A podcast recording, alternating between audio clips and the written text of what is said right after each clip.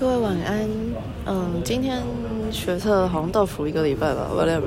嗯，今天讨论的主题是很重要，一定是基本上超过九十趴的学测生一定会在这阶段遇到一个问题，就是 我不想读书了，甚至是更早前，maybe 倒数三十天，那时候你就不想倒倒数四十天，基本上倒数四十天是一个坎，那时候你绝对不会想要读书，这是正常，毕竟。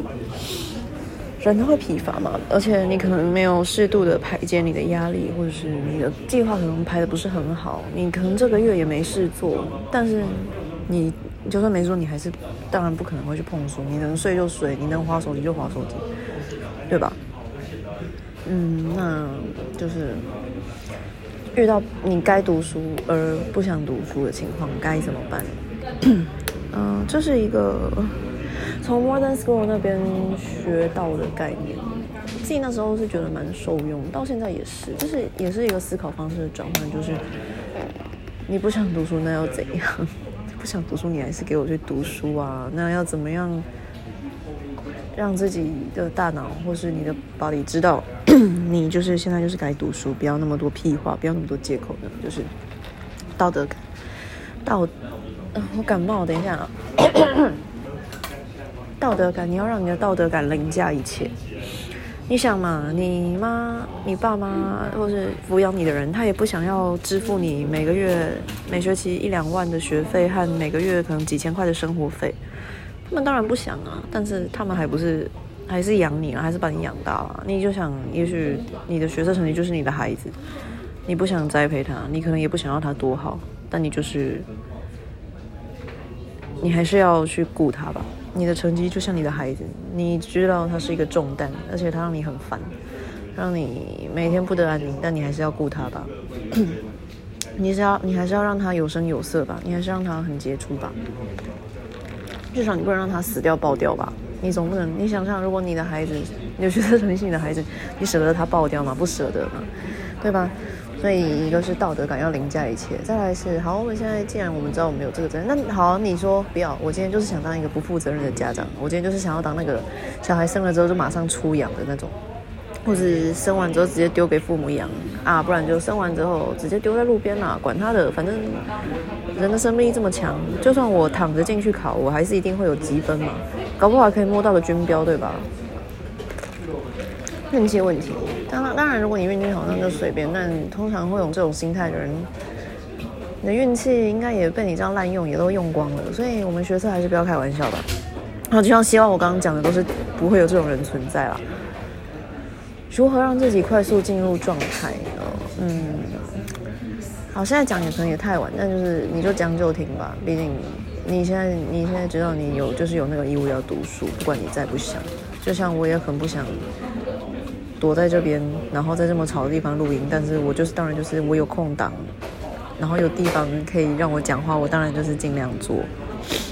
哦哦，因为我把这视为我的一个责任之类的，就毕竟把把考试成绩考好是你的责任呢。嗯，如何让自己快速进入状态？我自己是，嗯，会先。就是你要有一个仪式感啊，就是读书前的仪式感，不是那种摆好漂亮文具，或者是拍一张宣称自己等一下要读两小时的那种现实的，不是，这不是一个仪式感，这只是你在装逼。所谓仪式感，当然你要把书桌整理好。哦，还有老，我之前老师有教说，你是说要乱可以，但是只能乱左边，不能乱右边。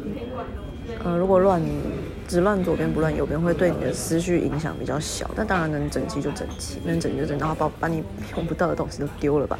把那些漂亮的手账笔记、吊饰、多肉植物，那些少女不是不是，那些就是青少年很爱的那些可爱小物都丢了吧。你现在学特，你就是不能分心，你就是只能读书。对，像我那时候房间墙上贴了很多我自己的话，然后我觉得还有一些。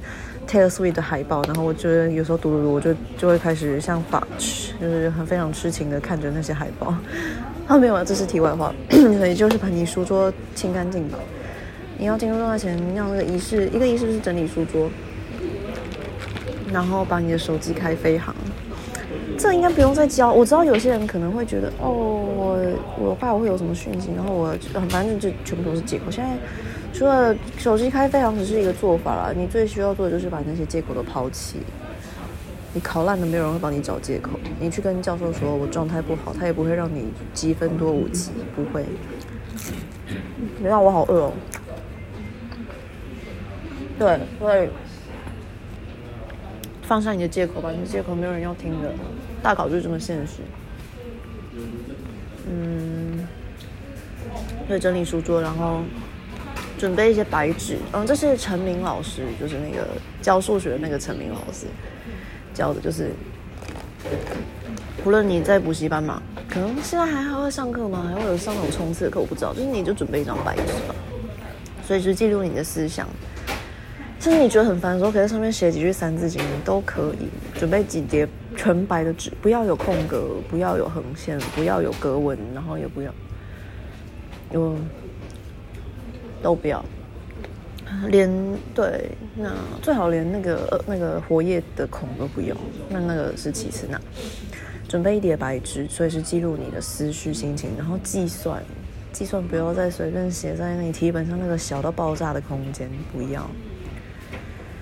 对，计算好歹用张整齐干净的东的纸吧，然后还有不要再用，可以用铅笔就用铅笔写，除非你在练作文，不然就都用铅笔写，因为你能带进去考场的也只有铅笔。嗯嗯，总结一下好了，第一是道德感，道德感要凌驾一切，凌驾你的惰性。你也想，对我再说一次，你要想象学测成绩是你的孩子。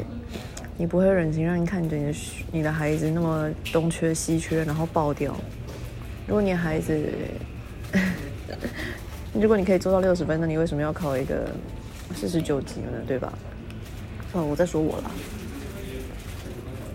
对你爆掉绝对会比，你就想，如果你现在想偷懒，你就你就先做一个未来的预言，就是如果你爆掉了，你就没有，你之后你可能整年就没有机会再偷懒了。你现在勤奋一点，你可以换来你从，嗯，你你个寒假可以偷懒一下，大概一月到二月可以偷懒一下，那三月到五月比较紧迫一点，那你可以换来你五月到九月的完全偷懒放松，那甚至是你可能上了一间比较不需要那么多考试的科系，你可能你接下来这辈子都可以放你的暑假了。你要用现在的勤奋去换未来的安逸，还是用未来的安逸去换你一辈子？你你如果现在安逸了，你现在就接下来就是要花一辈子去弥补它。把话说的重一点就是这样，没有多重啊，就是事实。嗯，道德感、仪式感，还有未来的预言，自己好好想想，然后，对，就希望各位。不要再被这些借口打败。你与其去想那么多借口，你拿你你抱怨的时间，拿你找借口的时间，多读点书，对你的帮助远远超过只是在那边说自己是一零八课纲的白老鼠。我们谁不是白老鼠？你学长姐也是九九课纲的白老鼠啊，对吧？而且这么多人比你们这些应届的还要惨，那么多重考，你们把他们放在哪里？啊，太严肃了，就是。希望各位在呃不知道一周后的学测可以发挥自己全部的实力，不要再被你的倦怠击垮。你的倦怠不会因为学测当天到了你就恢复成原本的状态，不会。